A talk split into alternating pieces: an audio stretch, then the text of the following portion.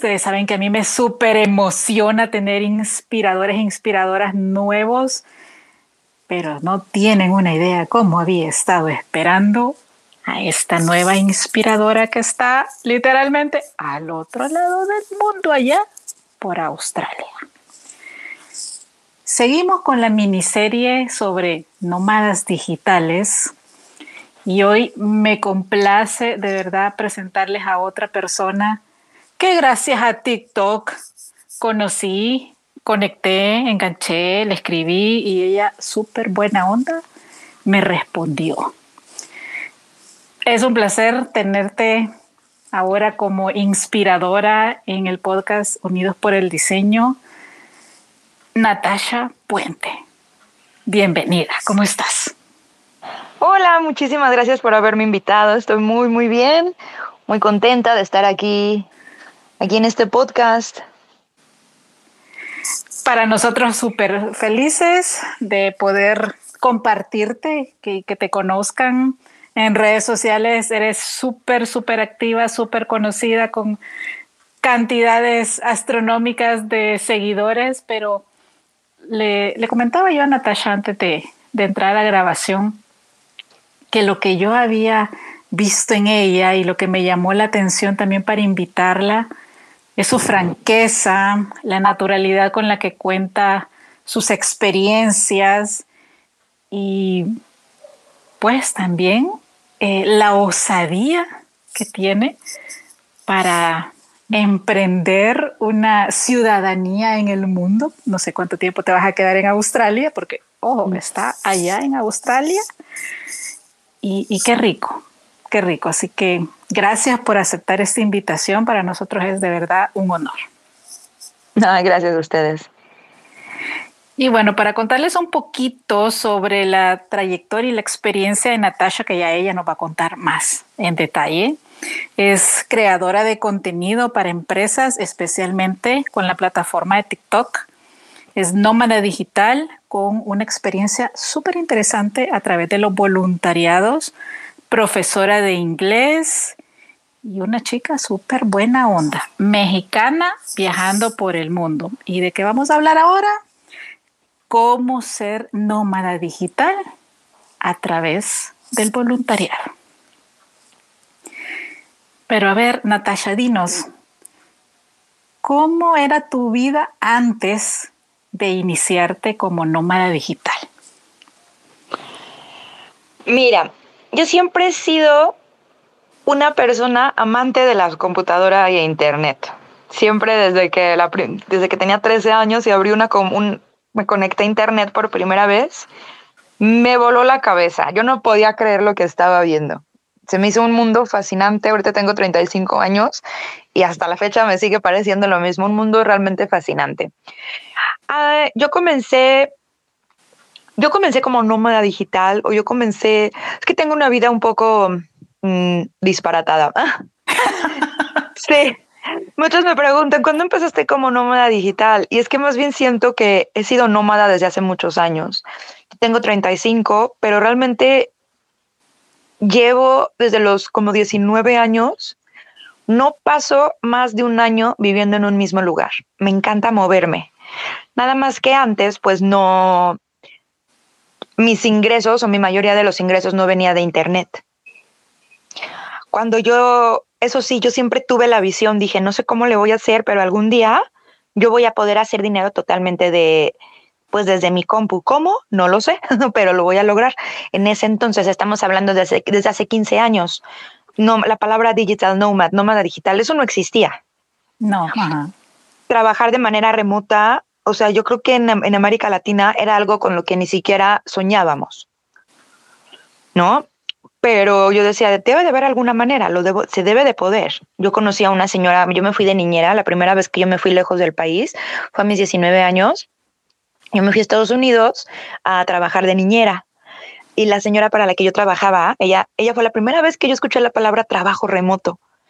Yo me acuerdo que yo pensaba, yo no entiendo para qué me contrata como niñera si ella trabaja desde su casa. Y nunca se me va a olvidar, un día abrí la puerta y ella estaba en una junta en pijama en su cuarto. Yo, ¿qué es esto? ¿Qué está pasando? Ya que me la ella me contó, me dijo, si es que en mi trabajo podemos hacer home office tres días a la semana, pero nada más que mis niños están bien loquitos y por eso necesito que me ayuden a cuidarlos. Desde ahí, fíjate, desde ahí dije, eso, eso, yo quiero eso en mi vida. Yo quiero lograr eso, no sé cómo, pero lo voy a hacer. Y ya, después de ahí yo me, pues me regresé a México, estuve, pues no sé, yo seguía con lo, pues sí, hacía un poco de dinero a la par. Aprendí a hacer páginas web, todavía no hacía páginas web en WordPress, pero la verdad es que está, si regresara al pasado a ver mis páginas, de verdad qué pena me daría y no puedo creer que la gente me pagara por eso, pero bueno. bueno, era su momento, era su momento. Sí, la verdad que sí. Y hacía, me pagaban por hacer de repente. Yo soy una diseñadora gráfica frustrada. Yo siempre quise ser diseñadora gráfica y yo sé que nunca es tarde. En algún momento voy a, voy a, graduar de, de, diseño gráfico, pero bueno. Sí, totalmente. Em, sí, me encanta. Amo todo lo de diseño gráfico y pues en su momento aprendí de forma, hasta la fecha soy muy bastante autodidacta, tengo una licenciatura, pero bueno, después les contaré de eso. Em, cuando yo regreso, sí estaba en México y hacía como que diseñitos, ya sabes, para personas, oye, necesito un diseño de una playera, oye, necesito un diseño de esto. Hacía diseños, hacía páginas web, pero pues no tenía un ingreso fijo, no tenía algo, pues, pues sí, que me pudiera pagar para una renta fue cuando se me mi papá me decía, oye, pero es que si aprendiste a hablar inglés súper bien, ¿por qué no das clases de inglés? Y yo, ay, ¿cómo voy a dar clases de inglés? Y yo ni siquiera soy maestra, no tengo licenciatura, yo tenía 21, 22 años. Por azares del destino me fui a vivir a una ciudad que se llama Mérida, en el estado de Yucatán, en México, en la península, está como a cuatro horas de Cancún. Y em, y estando ahí necesitaban una escuela que tiene varias escuelas en México de, inglés, necesitaban una maestra y yo pues pues me apliqué, obviamente no, pues yo no tenía la menor idea de que era dar clases y lo amé. Amé dar clases. No me, o sea, yo no sabía que yo tenía vocación de, de pues sí, de enseñar. Por eso me gusta mucho compartir en mi TikTok de repente como material educativo. Amo enseñar, amo compartir con eh, pues sí, material como de educativo, me fascina. Y, y, pues ya, yo daba clases, pero al mismo tiempo seguía pues puliendo mis habilidades para seguir haciendo dinero en línea.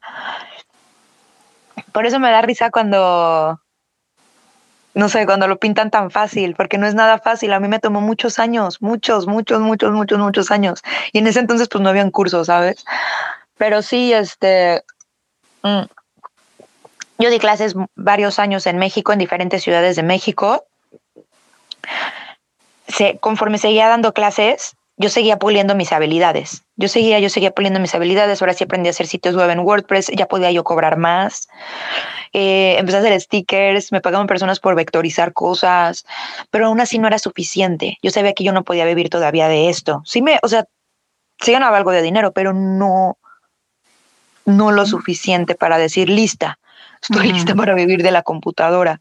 Y además viajar. Claro, sí, además viajar, o sea, viajaba por mi trabajo de dar clases de inglés, me permitía moverme.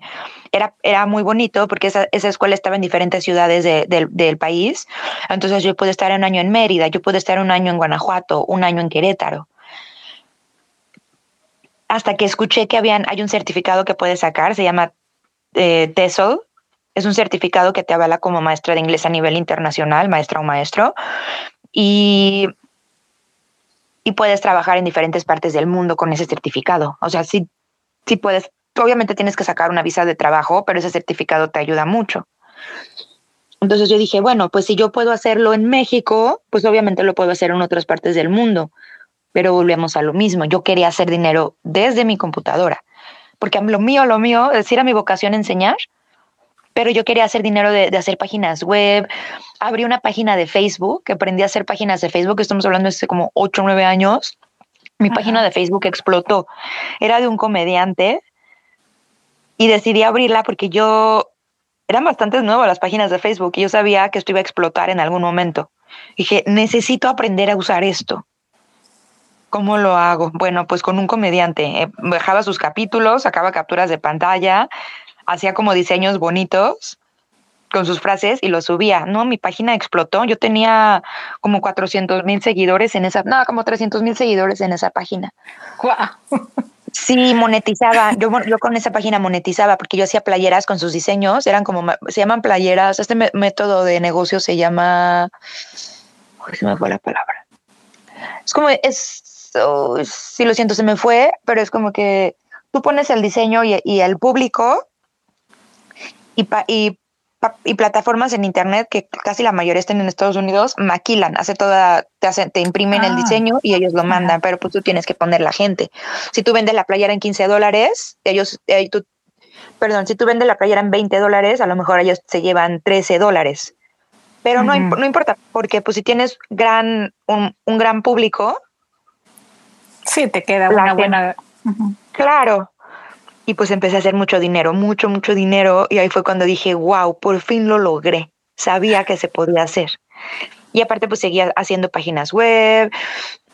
Yo estaba ya en este entonces yo trabajando en una agencia de marketing. Entré como community manager. Porque les digo, o sea, te digo, como hice la página de Facebook, al mismo tiempo empecé a monetizar, necesitaban un community manager, yo no sabía que era un community manager, pero un amigo me dijo, uy, es que están buscando a alguien que, pues, que sepa manejar páginas de Facebook y tú lo sabes hacer. Apliqué, les enseñé lo que sabía hacer, me dijeron, claro que te quedas. y fue, sí, fue lo mejor que pude hacer porque aprendí a... Sí, fue como aprendí de marketing, fue como aprendí a... Pues sí, así que fueron las bases de lo a lo que hoy, hoy en día me dedico. Y un buen día me hackearon la página. Ay, no sabes cómo sufrí. Sí, sufrí mucho. Se fue mi monet, mi, mi, mi cochinito. Sí. Entonces, sí, estuvo bastante trágico, la verdad. Dejé, pues, obviamente, de hacer dinero. Y ahí fue cuando dije, no, ya, o sea, necesito más bien yo aprender a dar servicios fue cuando empecé ya, gracias a la agencia, había conocido yo varias personas, empecé yo a tener mis propios clientes y ahí fue cuando, ahí fue cuando, yo ya hacía también páginas web, ahí fue cuando yo di mi primer salto. Dije, creo que ya estoy lista para irme a mochilear y hacer voluntariados. Tengo un poquito de ahorros. Honestamente no me acuerdo cuántos ahorros tenía, pero tampoco creas que fueron así como que miles de dólares. La verdad, no. Y me apoyé mucho de los voluntariados, porque con voluntariados, pues, podía como no gastar tanto necesariamente en hospedaje y alimentos. Ajá, sí, te, te cubren ciertos, ciertos elementos precisamente porque vas a ayudar a, colaborar en algo. Exacto, exacto. Súper, me encanta eh, esa energía y esa osadía. Yo también la mayor parte del tiempo he viajado sola y cómo se aprende. O sea, yo creo que esa, esa fuerza que te da el hecho de saber que no dependes de otra persona, que lo puedes hacer tú, o sea, te empodera de una manera bien interesante el hecho de viajar solo. Es, en cuanto lo puedan hacer todos los que nos están escuchando, en serio prueben, empiecen en sus propios países, de una ciudad a otra, como empezó Natasha es bien interesante. Uno desarrolla habilidades que cuando dependes de otro que te cuide, que te ayude, que te jale las cosas, no lo haces. Entonces te despierta un sentido de alerta bien rico. No es que te vuelvas paranoico, pero, pero entiendes cómo cuidarte, cómo protegerte. Y, eso es bien rico. Ay, sí, la verdad que sí.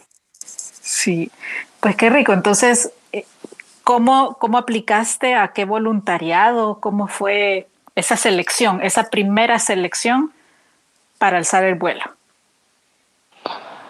El primer voluntariado que hice fue en Japón. Yo quería, yo tenía muchas ganas, siempre, siempre, siempre tuve muchas ganas de ir a Japón y hay este certificado, el certificado que te comentaba para dar clases de inglés. La verdad es que lo puedes sacar en cualquier parte del mundo, pero yo lo quise hacer en Japón. Entonces, me fui a Japón a sacar este certificado y estando en Japón, estaba yo como buscando voluntariados, buscando qué hacer. Creo que más o menos fue como en ese entonces que escuché la primera vez de que, oye, puedes viajar haciendo voluntariados. Sí, fue como que en esa, como que todo, todo, todo se mezcló perfecto. Y yo en ese entonces, yo ya había no, sí me anoté una plataforma, se llama helpx.net fue la primera. Yo tenía un lugar a donde llegar, hacer un voluntariado.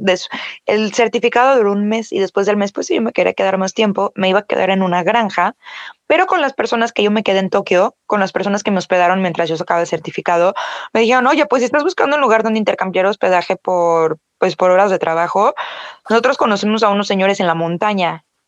Es un lugar nevado, es un lugar donde la gente va a esquiar, tienen un hotel, son dos abuelitos la verdad es que el lugar está hermoso, o sea, no creas que hay muchos jóvenes, hay más bien va la gente a esquiar, ¿qué onda quieres? Y yo, bueno, y pues me fui.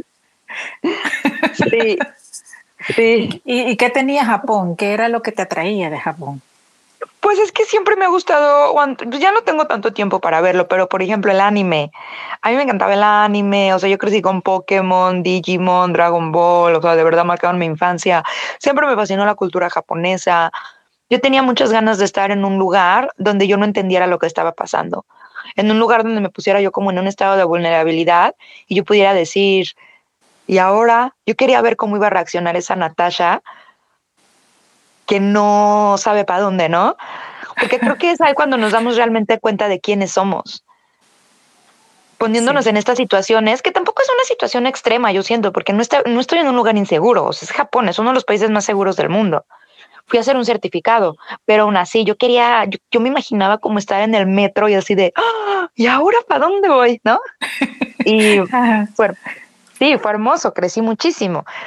Y pues sí, en este voluntariado pues todavía crecí mucho más y fue genial porque digo, no todo el tiempo estaba trabajando, no todo el tiempo estaba yo haciendo pues en el tiempo libre yo podía esquiar, pero pues a veces caían tormentas de nieve y, ay, no, qué miedo salir. Y fue padrísimo porque yo aproveché a crear un blog. Mi blog se llamaba Zorro Nómada. Hice mi página de Facebook donde iba compartiendo como mis aventuras por Asia, por Japón. Y mm, yo hice un blog.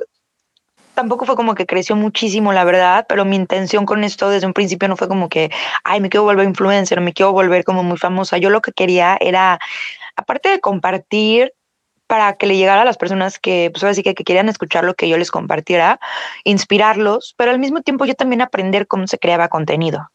Esa era la razón principal, era como que, bueno, ¿cómo se hace? ¿Cómo escribir de manera correcta para, para llamarle la atención a las personas, no?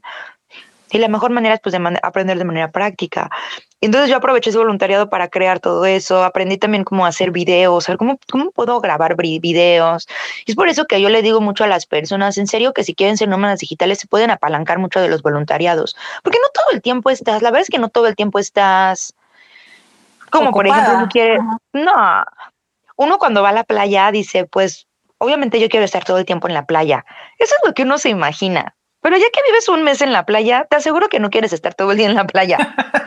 No. sí. No, a veces quieres estar descansando, te quieres levantar tarde, te enfadas del calor y tienes esos momentos de que no tienes, pues no mucho que hacer, pues te puedes llevar un proyecto y decir, no, pues sabes que quiero aprovechar para aprender a hacer algo nuevo. Es lo, eso es lo bonito de los voluntariados y no te tienes que gastar tanto dinero.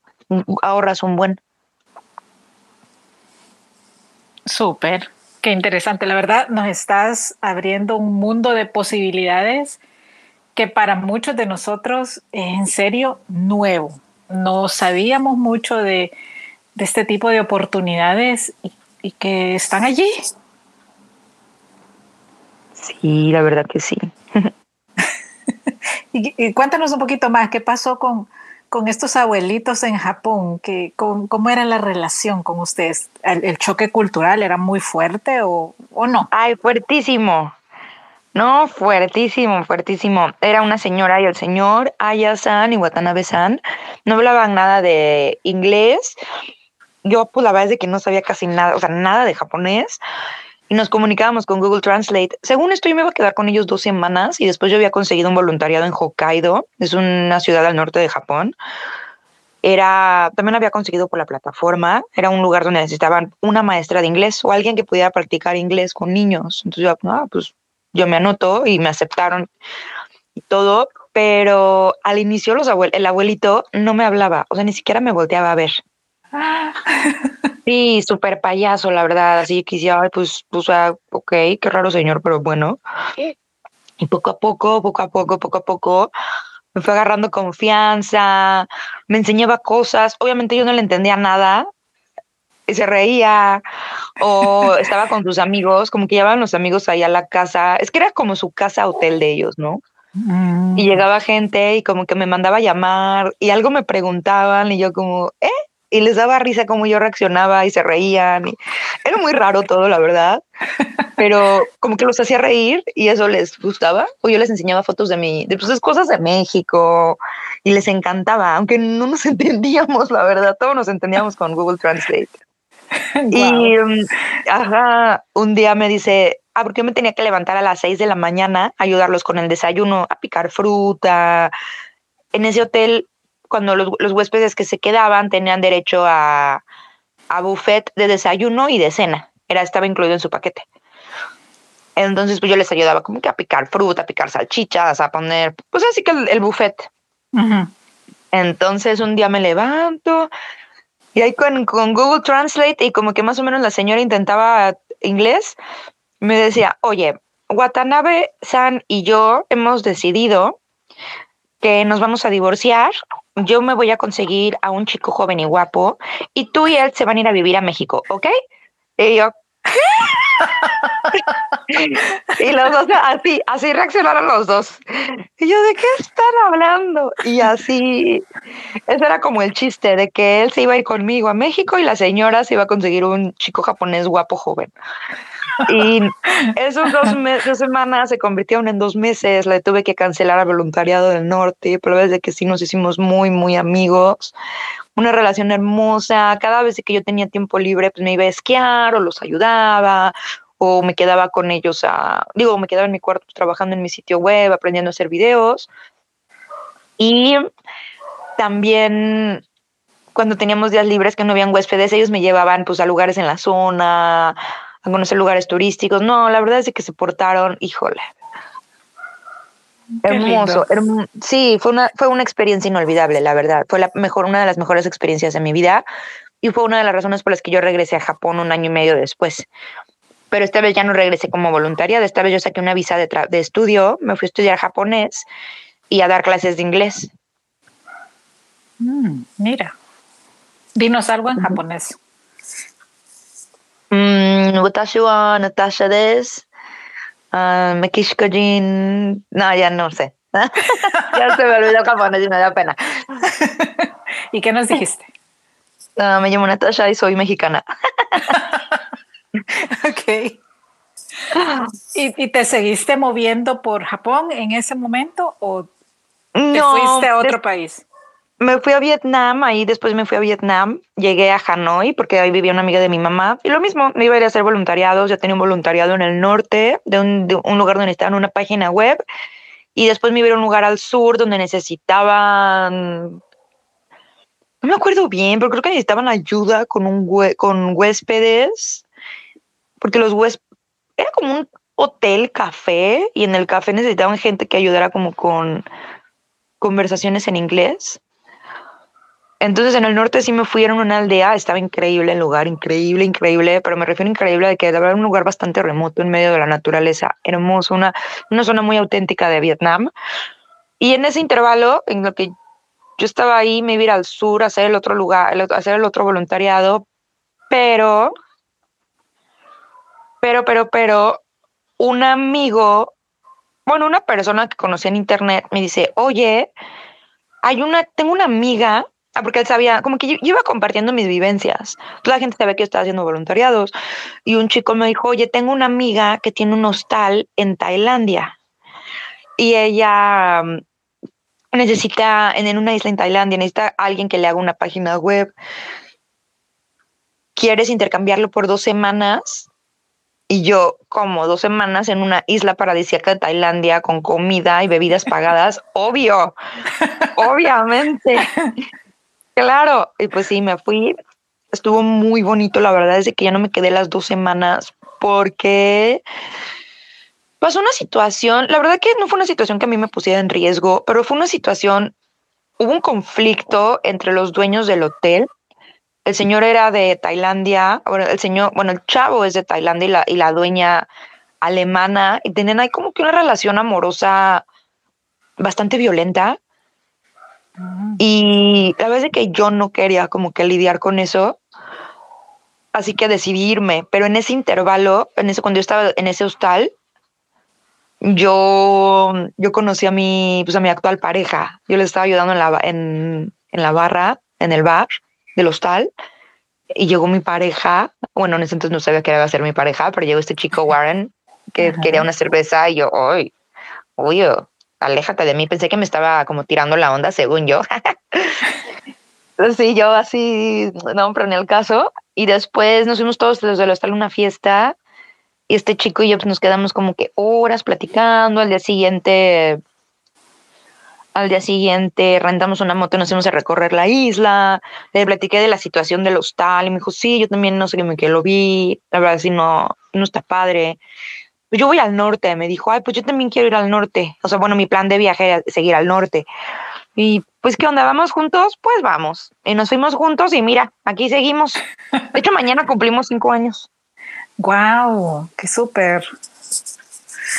Mira, impensable que ibas a conocer a tu pareja de esa manera. Sí, sí, sí, sí. Qué súper. Em, ¿Te has movido generalmente por voluntariados? La verdad es que no. Sí he hecho, he hecho voluntariados, por ejemplo, después de ahí nos fuimos a... Ya para esto yo ya estaba generando más ingresos Estuvimos un ratito viajando en Estados Unidos, yo tenía ganas de conocer Estados Unidos. Ah, perdón, es que después de ahí nos fuimos a México. Él se iba a ir a Canadá a estudiar, digo, a trabajar. Y yo tenía planeado ir a, ir a, ir a Estados Unidos, entonces estuvimos un ratito en Estados Unidos. Y luego él cambió Canadá y nos fuimos a hacer un voluntariado a California, digo, a California, a Oaxaca. Estuvimos dos meses en Oaxaca, en una playa. Y yo después, yo ya tenía planeado irme a estudiar un año, desde que antes de que yo lo conociera, yo ya tenía planeado de que me iba a ir un año, una, me iba a ir seis meses en un inicio a Japón. Y yo ya tenía planeado que pues iba a dar clases, yo ya tenía este certificado y la experiencia. Y es que en Japón con una visa de estudio, tú puedes, con una visa de estudio, tú puedes eh, trabajar. Entonces, pues está, él me dijo, no, pues yo también me voy contigo a Japón. Él es de Australia. Y yo, pues sí, mi rey, pero tú qué vas a hacer en Australia? O sea, digo, en Japón. Eh, para esto estábamos en Oaxaca, era como diciembre. No, como noviembre más bien. Y dijimos, ¿sabes qué? Vámonos a algún país donde puedas, o vámonos a algún lugar donde, donde pidan como maestro de, como que necesiten algún maestro de inglés para que puedas hacer experiencia y a la par puedes sacar este certificado que también se puede sacar en línea, pero no es recomendable sacarlo en línea para personas no nativas del idioma. Mm. Y decidimos irnos a China. Decidimos irnos a China a hacer un voluntariado donde necesitaban creado un creador, una persona que fuera, bueno, alguien que pudiera ayudarles con creación de contenido y a dar clases de inglés. O sea, nos cayó de lujo. Sí. Sí, nos cayó increíble y eso, eso hicimos. Nos fuimos a, nos fuimos a China porque dijimos, bueno, pues algo que también esté como que cerca de Japón, ¿no? Porque pues vamos para Japón. Y sí, eso hicimos. Estuvimos dos meses en China haciendo un voluntariado, creando contenido, yo haciendo más experiencia. Cada vez, pues, como te puedes dar cuenta, pues, yo intentaba hacer voluntariados que tuvieran que ver con a lo que yo me quería dedicar, que era páginas web, creación de contenido, porque esto a final de cuentas a mí me servía como experiencia, fuera voluntariado o no. Esto para mí yo estaba haciendo portafolio, para mí yo estaba haciendo experiencia. sí. Por eso yo, a mí, gracias a Dios, nunca me ha costado conseguir trabajo. Yo pienso que mucho se lo debo a los voluntariados. Imagínate cómo se quedan las personas cuando yo les digo, sí, estuve trabajando en China, o bueno, estuve colaborando con una escuela en China, ¿no? colaboré con, una, con un hotel en Vietnam, les hice una página web. Esto tiene muchísimo peso. Y es por eso también una de las razones por, yo les recomiendo a mucho a las personas los voluntariados, sí. Sí, justamente eso, para quienes están preguntando yo, y, bueno, y a la vez diciéndose, sí, sí, a mí me gustaría hacer un voluntariado, pero ¿yo qué voy a ir a hacer? ¿qué les dirías? Ah, ¿qué, qué pueden ir a hacer? Ajá. Es que hay de todo. Honestamente hay de todo. Aunque sí te voy a, mira, muchas personas de repente me contactan arquitectos o de repente me contactan contadores y me dicen, yo, ¿puedo, yo como contador puedo ir a hacer un voluntariado. Tal vez no vas a encontrar un voluntariado donde se requiere un contador, porque yo creo que un contador es algo que no van a necesitar de voluntariados, o sea, porque un contador es alguien que lleva las finanzas de tu empresa. No vas a estar cambiando de contador una vez al mes. No. Pero no necesitas, no necesitas ser, por ejemplo, no necesitas ir a hacer un voluntariado relacionado a tu carrera. Obviamente estaría increíble que se pudiera porque nos ayudó a nuestro perfil, a nuestra experiencia profesional, pero pues la realidad es de que no se puede. Muchos me preguntan, oye, voluntarios para, para ser doctor, para médicos, y sé que sí hay voluntarios para ser médicos, no con las plataformas que yo uso, hay con otros medios y creo que allá más bien es como que con medios no, em, organizaciones no gubernamentales, pero ahí se le ve, yo no tengo tanta experiencia, pero de que se puede, se puede. Acá más bien es, si tienes ganas más bien como de que viajar y así, y tú piensas, pues es que yo no tengo experiencia, o por ejemplo, yo soy contadora, alguien me va a contratar por ser contadora, tal vez no, pero sí te van a, o sea, ¿qué más sabes hacer? Puedes limpiar, puedes atender huéspedes, puedes dar clases de algo, Cocinar.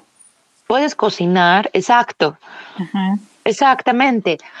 Eh, la verdad es de que hay mucho, yo siento ahorita, hay muchos voluntariados para gente que sepa, sepa como que manejar redes sociales, gente que quiera crear contenido, pero realmente hay de todo, hay de muchas cosas, o sea, no tienes que tener mucha experiencia. O sea, ¿qué experiencia puedes tener de limpiar cuartos? O sea, eso lo hacemos desde casa, ¿no? Bueno, espero. sí. Entonces, ese, esa, por esa parte, no necesariamente tienes que, pues sí, como que tener muchísima experiencia en, algo, en, un campo muy específico. Eso es lo bonito de los voluntarios, que cualquiera lo puede hacer. Sí, yo creo que pues independientemente de la, de la carrera que tengamos o carrera base, si tenemos varias, el hecho de saber hacer otras cosas, de tener otras habilidades desarrolladas, eso es lo rico y, a lo mejor te vas como, eh, ¿qué? Niñera, como empezaste tú, o de repente si, si eres barista y, te, sabes atender a las personas, ¿quién quita y no se abre la posibilidad para, por ejemplo, el ejemplo que tú nos estabas dando de un contador, de apoyar a otra persona o un emprendedor o una eh, empresa eh, X que requiera los servicios de tu área de expertise. Sí. Eso también puede suceder. Al final ahora todo es networking. Exacto. Y como características personales, o sea, que cómo debería de ser una persona que aplique a un voluntariado. Debe de ser una persona em, capaz de hacer cosas sin que lo estén o la estén supervisando. También debe de ser una persona que sea capaz de, de hacer cosas sin que te lo digan, ¿no? Y también debe de ser una persona que sea resiliente y que no le dé miedo el caos, porque muchos lugares vamos a voluntariados y es un caos. O sea, es como que a muchas, algunas veces son como que organizaciones o como negocios que apenas están empezando, no tienen la menor de qué están haciendo, no tienen mucha organización. Entonces, también está esa parte. Tú tienes que estar abierta o abierto a decir, ok, no pasa nada. Esto es lo que yo puedo, lo que yo puedo aportar. Oigan, no pasa nada si todavía ustedes no saben hacer esto que quieren lograr. Yo sí lo sé hacer. Miren, se los comparto. O sea, como que también tener estas ganas de dar eso es muy importante. Es también muy importante. Yo creo que es muy importante también ser una persona abierta. Por ejemplo, cuando estábamos en China, eh, también contrataron a otra, bueno, no contrataron más bien, bueno, aceptaron de voluntariados a otra pareja de creadores de contenido. Ellos son una pareja de Italia y ellos la pasaron fatal en China odiaron China, o sea, se le pasaron súper mal. Era un pueblo mágico, hermoso, hermoso. El sur de, China se, llama Yangshuo, hermoso como no se imaginan. Es el lugar más bonito que he visto en mi vida, pero es un pueblito. es muy remoto el lugar y hay que explorarlo, hay que salir a explorar, hay muchas, muchas cosas que hacer. Y ellos lo odiaron porque ellos decían que no había nada que hacer, que todo era muy aburrido. Y los escuchábamos hablar y ellos nos decían, no, pues es que acabamos el voluntariado, o sea, por ejemplo, o estábamos en las computadoras o trabajando con, pues, juntos como de 9 a 1 de la tarde, de lunes a viernes. Pero pues ahí en fuera tenías todo el día y toda la tarde libre, digo, todos los fines de semana. Ellos no hacían nada. Ellos como que iban y se encerraban a su cuarto. Entonces también tienes que tener esta parte y saber que tú eres responsable de, pues ahora sí que de tu entretenimiento. Agarra una bicicleta, pide una bicicleta, pregunta dónde puedes comprar una bicicleta si no hay de, en renta y salta a explorar tú misma, tú mismo ve qué quiero hacer aquí, a ver, quiero aprovechar este tiempo para que para aprender un idioma. También es muy importante porque si no la van a pasar bastante mal. Como estos chicos, de verdad, mi novio estábamos sorprendidos, así no lo podíamos creer que la hayan pasado tan mal. sí. Dime, sí, No, y también otra cosa creo que muy importante es que tienen que saber que estos voluntariados no son por medio de organizaciones como de pronto como que organizaciones que ahora sí que estén muy organizadas. sí, sí, porque vas a ser como que, ok. Y eh, por eso me refiero como que hay que tener una mente bastante abierta y decir, va, no pasa nada, no, no hay problema. Si hoy te dicen, oye, eh, me puedes ayudar con esto, pero el día de mañana a lo mejor te lo cambian un poco y oye, no seas mala, me podrías tal vez ayudar y cambiar y mejor hacerlo en vez de mañana lo podías hacer solamente por mañana en la tarde, como que, ah, ok, no pasa nada. Pero también algo muy importante que tienen que tomar en cuenta es que las plataformas como World Packers, yo por eso siempre, la verdad es de que sí recomiendo hacerlo con plataformas, es porque con una plataforma tú desde antes puedes ver en qué lío te estás metiendo. tú desde antes puedes ver mira, necesitamos a alguien que haga redes sociales, que, nos ayude con esto y con esto y con esto y con esto y con esto. Para que así, si tú llegas al voluntariado y te dicen, no, ¿sabes qué? También queremos que limpies, tú puedes decir, oye, pero es que el, el trueque, el trato era redes sociales, no limpiar. No es porque me moleste limpiar, pero pues yo vine a hacer pues otra cosa diferente. También eso es muy importante, saber poner nuestros límites y no nada más odiar el lugar. Dicen, ay, no, estuvo, estuvo horrible este voluntariado. Yo conocí a una chica de Irlanda que recorrió casi todo México haciendo voluntariados y ella me dijo que ella tuvo una experiencia muy fea. Bueno, no fea, pero una experiencia amarga en Sayulita, es una playa en México, porque dice que era en un hotel o en un hostal, no me acuerdo, que en sus tiempos libres que a veces pues estaba simplemente en la playa o en su cuarto haciendo nada o en la hamaca llegaba la señora, la dueña del hotel, y, oye, ¿puedes ir a la tienda? Y la chava así de, estoy en mi tiempo libre. Pues sí, pero no estoy haciendo nada, porfa, ayúdame. ¿Qué hizo esta chica? Puso su límite, dijo, oye, pues sabes qué, esto no era parte del voluntariado, y se fue. Así de, así, entonces creo que también eso es muy importante. Yo honestamente, yo nunca, nunca me ha pasado algo así. Tampoco es como que muy común que pase, la verdad pero cuando pasa, y es como en cualquier trabajo del mundo, uno tiene que saber poner sus límites. Sí, súper importante. Además, tú estás atendiendo a tus clientes. Tampoco es que el, o sea, 24/7 vas a estar solo atendiendo las actividades del voluntariado. La gente también tiene que saber que tienes un trabajo propio. Claro, claro, claro. Sí, exacto. Y muchos, ellos son muy conscientes de eso, ¿sabes? Ellos son muy, muy, muy conscientes de eso. Bueno, con los que yo he platicado, ellos lo saben. Por ejemplo, cuando estaba en Japón, o sea, ellos saben que Natasha está en la computadora, no la molestemos, ¿no? Y, y sí, tú también tienes que ver, por ejemplo, si necesitas estar en la computadora, es muy importante que le preguntes a los anfitriones qué tal está el Internet. Mm, sí. Sí, eso, eso es súper importante. Sí, eso es básico. Sí, sí, sí. Sí. Y que les digas, ¿no? Oye, pues lo que pasa es de que soy nómada digital, muchas veces tengo que atender clientes, a veces hago videollamadas. Y ya que ellos te digan, no sabes que si hay internet, pero la verdad es de que no es, no es suficiente para hacer videollamadas. Ah, bueno, entonces tú ya decides.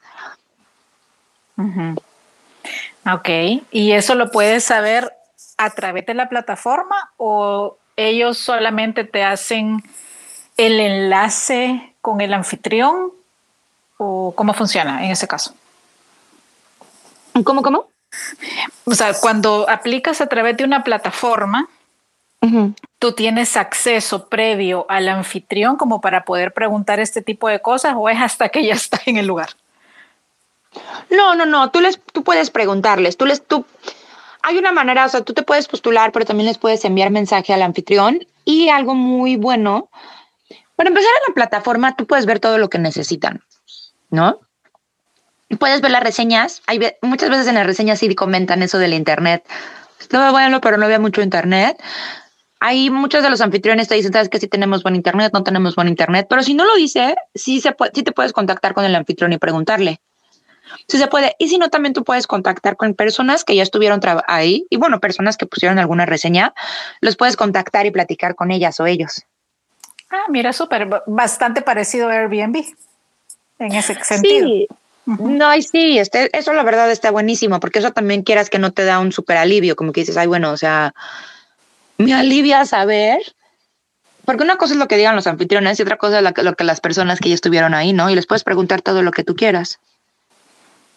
Ah, eso está genial, está genial. Eso, aparte de investigar el lugar al que vas, como la experiencia de estos chicos que nos cuentas, que solo pasaban encerrados, o sea, ellos pudieron informarse previamente de a dónde iban, cómo era el lugar, si, si en serio tu estilo de vida encaja en ese lugar o no.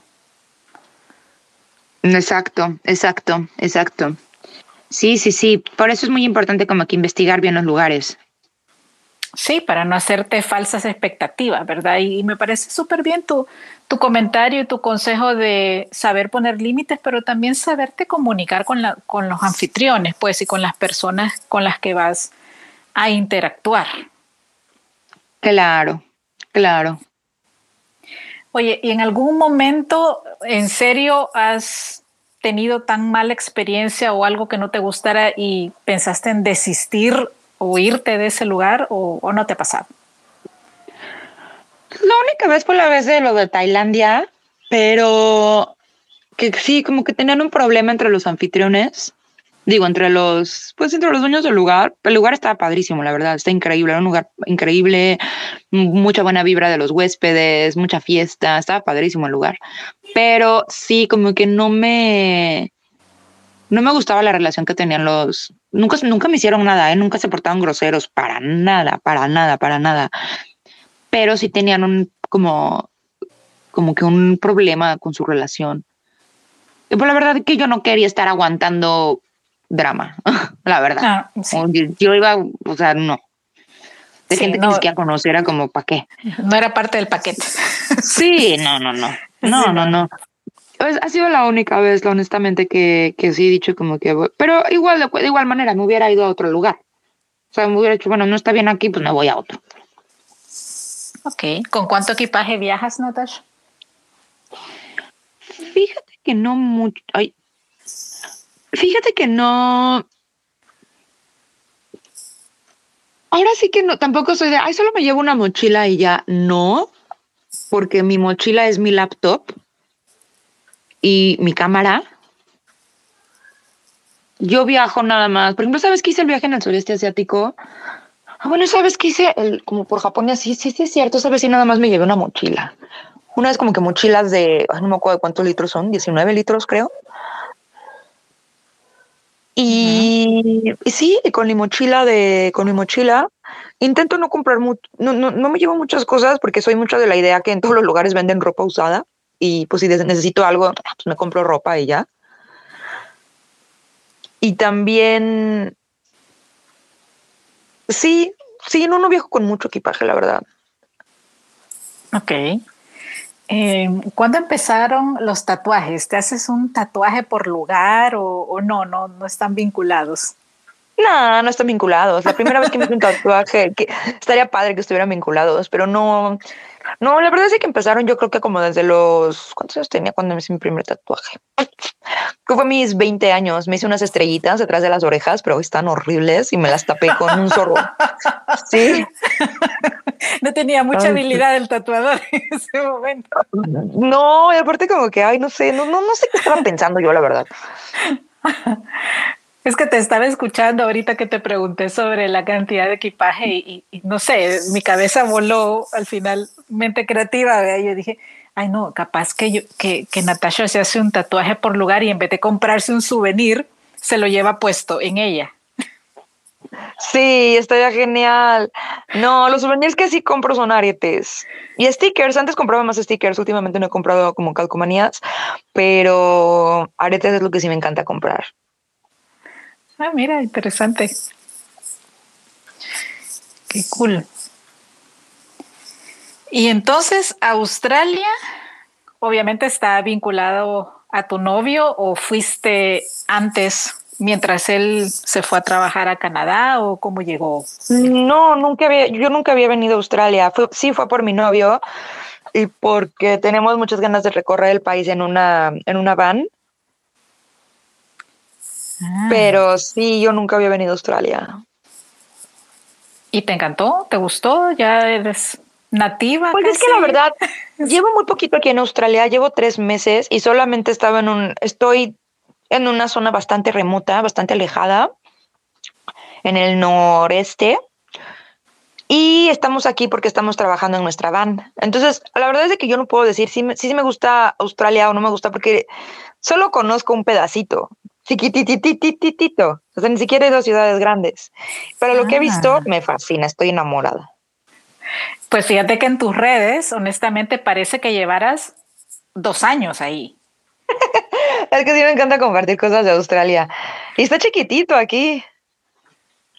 Sí, bueno, a mí, a mí me encanta de pronto ver tus historias y las cosas que la gente te manda, así como de que los animales gigantes y que te va a comer no sé qué y que te va a saltar X cosa del, de, algún arbusto. Y la verdad es que uno tiene como esa impresión, pues, de animales gigantes. Es que yo por todos los videos que se comparten, falsos. Sí. Y ya la gente se hizo esa idea, sí. Sí, bueno, la, la van es eh, un protagonista bien importante eh, en las redes de, de, Natasha, les voy a contar. La han estado reparando hace poco y yo, yo, le decía a ella, uno se pone nervioso también si en serio va a caminar o no, qué va a pasar con la van. Ay, sí, la pobre van, es que la compramos hace como tres meses, recién llegamos a Australia y la compramos con la intención pues de construirla por dentro, ¿no? De acomodarla, hacer una casita por dentro. La terminamos de construir. Cuando antes de que la compráramos, pues un mecánico la checó, nos firmó que todo estaba bien. Y terminamos de construirla. En el primer viaje que hicimos pues para probarla, ¡pum! Se nos descompuso. Lo bueno es que estábamos cerca de la casa.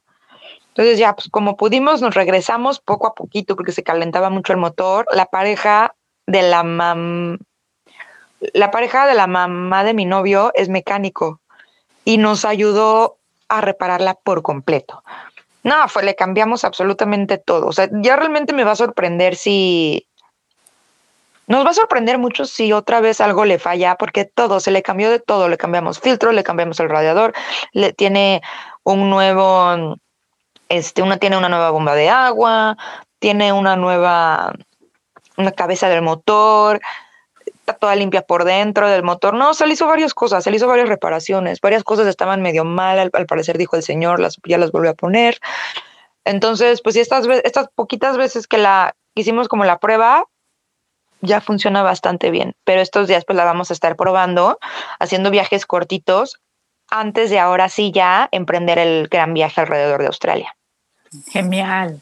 Pues una de mis compañeras de la universidad, te cuento, ella ahora vive en Estados Unidos y pasó pues toda la transición del diseño interior residencial, comercial y ahora pues se está dedicando también precisamente a remodelar vehículos para convertirlos en casas rodantes y de pronto te hago el enlace con ella y hay más de algún consejo les puede dar.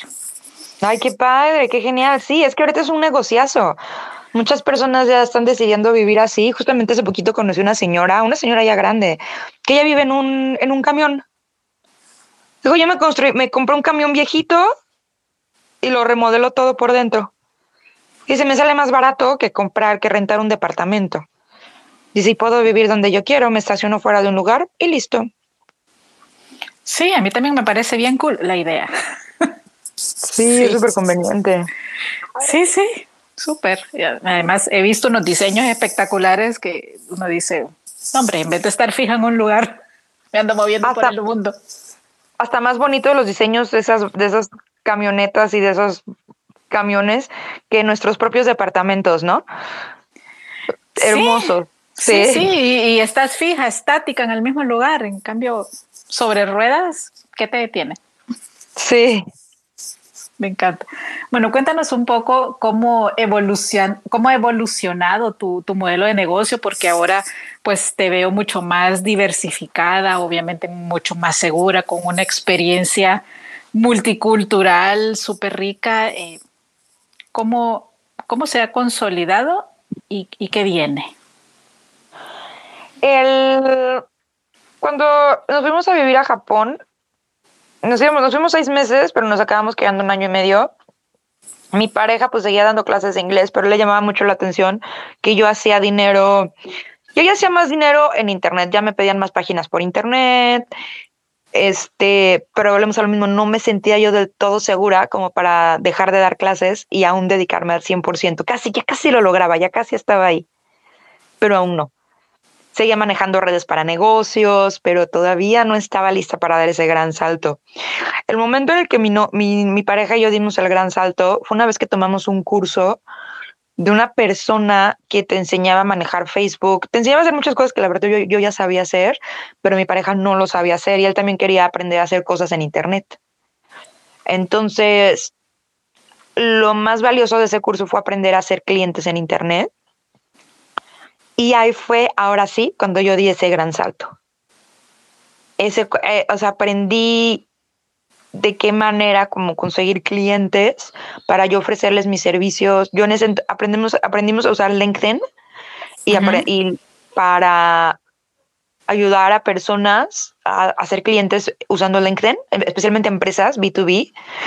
Y ahí fue cuando ahora sí ya pudimos dar el gran salto, cuando yo ya pude dar el gran salto. Sí, pues eso fue lo que, lo que a mí me permitió, porque yo ya tenía, hacía páginas web, esta página, esta parte de LinkedIn, y pues también obviamente mi pareja lo empezó a hacer. A él su curva de aprendizaje fue muchísimo más amplia, porque pues él, él era un minero, o sea, él trabajó en minas toda su vida. Bueno, no toda su vida, pues, pero siete años.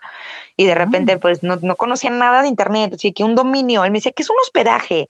Y yo, ah, pues mío, él ya hace páginas, él, ya vive totalmente de Internet, él le tomó convertirse en nómada digital, le tomó tres años y de no saber absolutamente nada, así, nada, nada. Yo por eso pienso que los cursos son tan valiosos. Sí, definitivamente. sí, claro, claro, claro. Mucha gente que de repente veo que tienen mucho hate a los cursos. Ay, es que vendes cursos. Qué bueno, que los venda compartan los cursos, los cursos es lo más valioso que hay. Mm. Ay, pues que estaba tomando agüita. y, y ya, entonces ya pusimos, pudimos dar ese, ese gran salto, pero el año pasado, como, como cuando me di cuenta que de Facebook yo ya creaba contenido, ¿verdad? Me gustaba compartir contenido en Instagram y en Facebook. Empezó a, empezó a cambiar mucho el algoritmo de estas dos plataformas, de que el alcance orgánico se murió. Em, y de repente, así como en su momento, de, yo, yo tuve el, como que algo me dijo, necesitas aprender a usar las páginas de Facebook, que fue lo que me ayudaron, pues, pues sí, a tener clientes en su momento. Empecé a darme cuenta, no sabes que todo el mundo está hablando de TikTok tienes que aprender a usar TikTok, es la plataforma de ahorita, la plataforma del momento.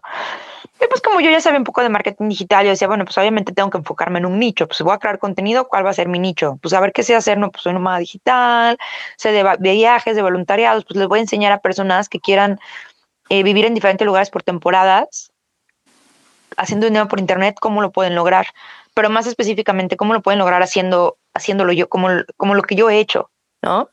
Basado en mi experiencia no nada más como que dar consejos así de que, pues consejos vacíos que solamente uno a veces ve en internet, porque eso nada más causa como ilusiones a las personas, yo siento. Yo quería hablarlo más como de mi experiencia.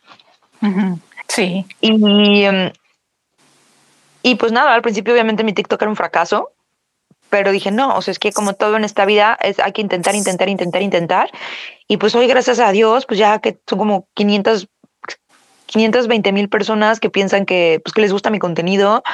Ese cuatro días, yo no lo podía creer, cinco días, subía como 107 mil personas se sumaron a mi, a mi, a mi canal, a mi, a mi cuenta en TikTok. En cinco días, 107 mil personas, no lo podía creer. Wow. Sí, muchísimo.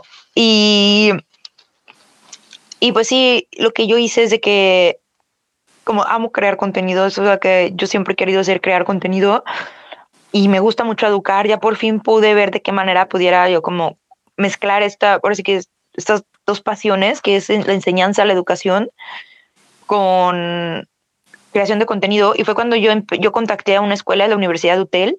Yo me gradué con ellos, es una universidad en línea, y yo les propuse de que, oigan, soy creadora de contenido, TikTok cuesta muchísimo trabajo, yo les puedo ayudar. Y me convertí en su creadora de contenido y hoy en día pues ellos son una fuente de ingreso, sigo haciendo páginas web y aparte colaboraciones que hago con marcas. Excelente. Bueno, ahí tienen una vía para especializarse. Hay muchísimos, muchísimos cursos, tanto gratuitos como de pago, que son realmente accesibles. Hoy ya nadie puede decir, ah, está demasiado caro, no puedo, es inaccesible. No, están allí, están allí, son muchos en serio, gratis y muy buenos yo vivo estudiando y a mí, a mí yo igual me enamoré de las redes sociales y todo el tema digital. No soy eh, nativa digital, pero eh, la vida me ha hecho y me encanta. O sea, yo sí puedo hacer 24/7 redes. Sí, a mí también me fascina, me fascina. Y tienes razón lo que comentas sobre los cursos gratis, porque obviamente en un inicio, pues uno no tiene dinero para eh, muchas personas no tienen dinero, ¿no? Como para invertir en un curso. Pero es cierto, hay muchos recursos gratuitos. Hoy en día ya no es como cuando yo empecé, que eso no existía, es que ni siquiera creo que había como... Pues sí, no había tanto contenido al respecto de cómo convertirte en una digital, cómo hacer dinero. Y la verdad es que no había tanto contenido al respecto. Y ahora ya lo hay. Y mucho de ese contenido es gratis. Entonces yo lo que le digo mucho a la gente es como que empieza con contenido gratuito y en cuanto empieces a monetizar, o sea, el primer clientito que te caiga, usa ese dinero para conseguirte ahora sí un curso de paga. Porque la verdad es que los cursos de paga sí son muy diferentes a lo que puedes aprender de un curso en línea, ¿no? Están más actualizados, son más especializados, porque eventualmente yo creo que la clave para hacer dinero y para así como dedicarte bien a esto, como que para vivir de redes, es una, seguir algo que a ti te apasiona, porque de qué te sirve trabajar en Bali o trabajar en una playa hermosa si odias tu trabajo, ¿no? Vas a ser miserable todo el tiempo. Entonces es muy importante como que hacer algo que te apasione y tener en cuenta que pues siempre vas a estar reinvirtiendo en tu educación para poderte especializar, porque entre más especializado estés, más dinero vas a poder hacer. Absolutamente. Mientras más te puedas certificar y también evidenciar ese conocimiento del cual estás ofertando a tus clientes, más peso te da. Sí. Así que bueno, ya casi finalizando, eh, ¿cuáles serían tus recomendaciones para alguien que se quiera convertir en nómada digital y qué plataformas nos recomiendas para aplicar? Para alguien que quiera convertirse en nómada digital, yo les recomiendo no se vayan solamente con la parte de nómada digital. Creo que lo principal es ponerse a analizar qué es lo que me gusta, qué quiero hacer, qué me veo, qué me veo haciendo. Porque es bastante importante saber que no, no es solamente la parte de ganar dinero en línea, o sea, sí, obviamente necesitas ganar dinero en línea, pero volvemos a eso, ¿de qué te sirve ganar dinero en línea si lo que haces no lo disfrutas? ¿No? Entonces, creo que primero es muy importante como investigar todas estas opciones que hay para hacer dinero en línea y que también sean bastante conscientes de que no todas las opciones son realistas. Hay mucho material y mucho contenido por ahí que se comparte en redes que realmente no necesariamente los va a ayudar.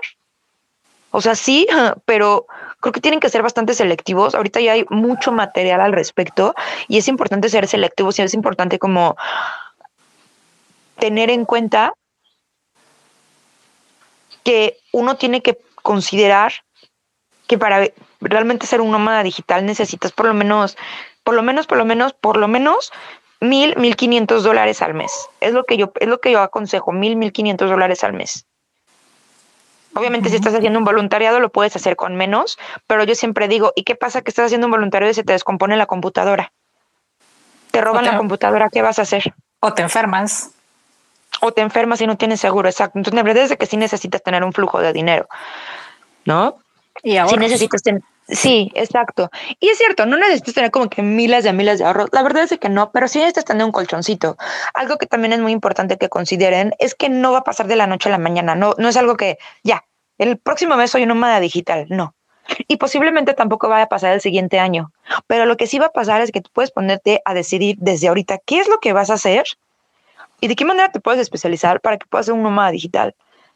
Para que tú puedas tener este estilo de vida y te dure tres, cuatro, cinco años porque la realidad es de que no todos los nómadas, no, no es un, yo no he conocido a nadie que diga, voy a hacer esto el resto de mi vida, o alguien que diga, llevo más de 20 años haciéndolo. Bueno, obviamente porque también es algo bastante nuevo, pero muchas personas, pues a final de cuentas te cansas, a final de cuentas encuentras un lugar que dices, ay, esto es, esto es, me encanta este lugar, aquí quiero sentar cabeza, aquí me quiero quedar, quiero llamar este lugar mi base ¿no? Entonces también es muy importante que consideren que ahorita estamos en una época muy bonita de la, de la humanidad en la que podemos hacer dinero, podemos hacer una carrera profesional gracias al uso de las tecnologías de la información. Y también aprovechar esa parte para, mi consejo sería ese, como que más bien busquen de qué manera se pueden especializar, ya sea diseño gráfico, y haciendo, ya sea como que siendo project manager, tal vez haciendo algo de redes sociales, consulta. Hay mil opciones. La realidad es que hoy en día hay mil opciones pero piensen de qué manera ustedes también se pueden ver esto en el futuro, de qué manera se pueden visualizar en el futuro para tal vez el día de mañana integrarse ya sea en una empresa. También pueden ser nómadas digitales trabajando en una empresa, ¿no? De manera remota. O de qué manera el día de mañana lo pueden hacer ustedes. Sabes que me quiero eh, independizar y yo puedo poner, yo quiero poner mi propia agencia de marketing, ¿no? Entonces, entonces son como que varios factores que tienen que considerar. No es nada más el, bueno, pues hago dinero ahorita de algo de volada, no, pero ¿qué tal en el futuro? Visualícense en el futuro. Yo siempre digo que lo mejor que podemos hacer es vivir de una manera en que no le pongamos trabas a nuestro yo del futuro para ser felices. Y lo podemos empezar haciendo desde ahorita. Si tu yo del futuro quiere ser nómada digital, ah, pues sé un nómada digital que le va bien. Empieza desde ahorita con cursos, ¿no? especialízate, no, no quieras correr, no, no, simplemente porque no se puede. O sea, no, hazlo, hazlo, hazlo poco a poco, sí lo vas a lograr, sí se puede, pero tú le puedes preguntar a cualquier nómada digital que viva 100% de manera remota, todos te van a decir lo mismo, toma tiempo. Entonces también es eso, como que no se desesperen de que se puede lograr, se puede lograr, pero empiecen con cursos, no tienen dinero para invertir en cursos, no se preocupen, hay mucho contenido gratuito hay muchas certificaciones, poco a poco, poco a poco, acérquense, acérquense a expertos, sigan, sigan a personas que ya lo están haciendo, sígalos en sus redes, chequen el contenido que están compartiendo, si quieren, mándenles mensaje, únanse a sus en vivos, empápense de todo ese material y lo más importante es de que todos los días hagan algo, todos, todos los días hagan algo que los deje más, cada vez más cerca a su objetivo. Excelente. ¿Y qué plataformas nos recomiendas para empezar a explorar, investigar, ver qué ofrecen, cómo podemos aplicar. Es que mira, para, o sea, para aplicar de plataformas o de voluntariados. Eh, voluntariados. Ah, voluntariado, la mejor plata. La que yo recomiendo es World Packers, World así como World de mundo y Packers como Backpackers, World Packers porque hay otra que también se llama Workaway. Yo he usado Workaway. Worldpackers está buena porque tiene un seguro de, voluntarios de que, por ejemplo, si tú llegas a un lugar y por alguna razón no te gusta el lugar, tú te puedes ir a hospedar en un hostal durante tres días y ellos te pagan ese hostal y te ayudan a conseguir otro lugar. Eso a mí me da mucha seguridad, eso a mí me da mucha confianza y es por eso que yo lo recomiendo a personas por esa parte del seguro. Pero también está Workaway, también es seguro. Y este, pero sí, lo mejor, hay otra cosa que también les recomiendo mucho, es si van a hacer un voluntariado, asegúrense que en ese lugar hayan más lugares donde hacer un voluntariado. O sea, no se vayan, si es su primera vez, no se vayan a un lugar remoto. Porque en caso de que no sea lo que ustedes pensaron, o como que, no sé, es más fácil hacer un lugar, por ejemplo, en una playa, en un lugar donde haya como que, bueno, si esto no me gusta, ¿a dónde me puedo ir?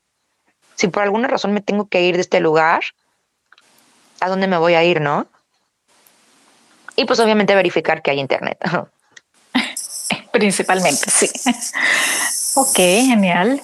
Mira qué interesantes consejos. Es, como te digo, nos, nos abres un mundo de posibilidades para explorar, para prepararnos y, y también para, para saber filtrar. Creo que eso es muy importante en este momento y después, o sea, después, eh, luego de, de, toda esta situación de, pues, de la pandemia que todavía pues estamos con algunas eh, situaciones que, que solventar, se ha vuelto más importante. Ahora hay mucha gente eh, generando contenido, pero ¿quiénes son para empezar? Sí. Entonces, eh, primero investiga eso. ¿Quién es la persona que está detrás de esa marca? ¿Cuál es la trayectoria real? Eh, puedes checar sus demás redes, te casa la información, es congruente o no, o solo te están vendiendo el castillo de arena, pero mm, ¿qué más? Y sobre todo, pues como nos dice Natasha, pues seguir a personas que ya tienen la experiencia, que te hablan con la realidad de la situación y no solo desde lo lindo y lo bonito, solo para ilusionarte, pero pues ambas cosas son igualmente importantes y de peso. Exacto. Así que, Natasha, qué alegre platicar contigo. Gracias de nuevo por compartirnos tus experiencias, tu alegría, tu pasión, tu entusiasmo, tus ganas de seguir explorando el mundo. Ahora Australia con la van y tu novio. Sí. Y pues nada, tienes también a Diseño Une a la orden para lo que tú quieras y y si te podemos ayudar a conseguir una beca de diseño, pues platiquémoslo, porque a mí lo que me sobran son conexiones en el mundo del diseño. Ay, qué genial, claro, me encantaría. Así que igual te voy a compartir después algunos, bueno, otros episodios del, del podcast con, con nuestros mega inspiradores que estoy segura que algo vas a sacar de ahí o mucho y pues nada, un placer compartir contigo. Estás invitada todas las veces que quieras para compartirnos tus experiencias y, y te mandamos un fuerte abrazo desde El Salvador a Australia. Vale, muchísimas gracias por haberme invitado. Gracias a ti por aceptar y gracias a todos ustedes por escucharnos, por disfrutar este episodio. Seguimos adelante y nos escuchamos pronto. Hasta luego.